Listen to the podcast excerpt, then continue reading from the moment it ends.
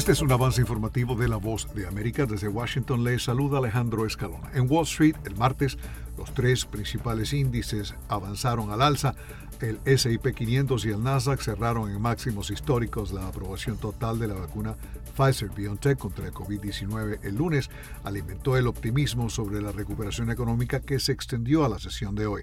Los índices SIP 1500 de aerolíneas, hoteles y restaurantes aumentaron 3,7% y 1,6% respectivamente. La energía fue el principal sector beneficiado entre los 11 sectores principales del SIP 500 impulsada por el repunte continuo de los precios del petróleo. Best Buy subió 8,3% después de que el minorista de productos electrónicos superó las expectativas de ganancias y elevó su pronóstico de ventas para el resto del año. El promedio industrial Dow Jones subió 0,09%, el S&P 500 ganó 0,15% y el compuesto Nasdaq sumó 0,52%. Están escuchando Noticias de la Voz de América. Estados Unidos podría tener el COVID-19 bajo control a principios de 2022 y en las próximas semanas podrían aprobarse más vacunas, dijo el martes el doctor Anthony Fauci, un día después de que Pfizer BioNTech obtuvieran la aprobación completa para su vacuna contra el coronavirus.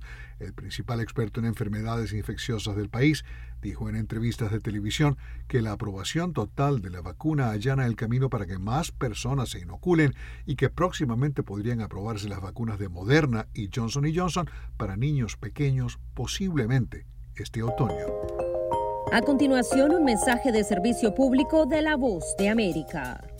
Para evitar la propagación del coronavirus en casa, recuerde que solo toma unos minutos limpiar las superficies que más toca en su vivienda, manijas de las puertas, interruptores de la luz, lugares donde come, control remoto, entre otros.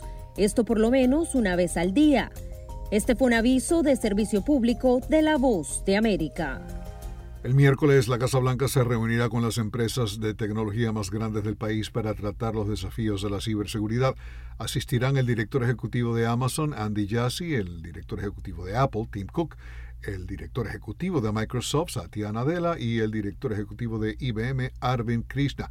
Los temas de discusión incluirán el tipo de ataques conocidos como ransomware, en el que piratas cibernéticos se infiltran en las redes de sus víctimas exigiéndoles dinero a cambio, infraestructura crítica y la seguridad en la cadena de suministro.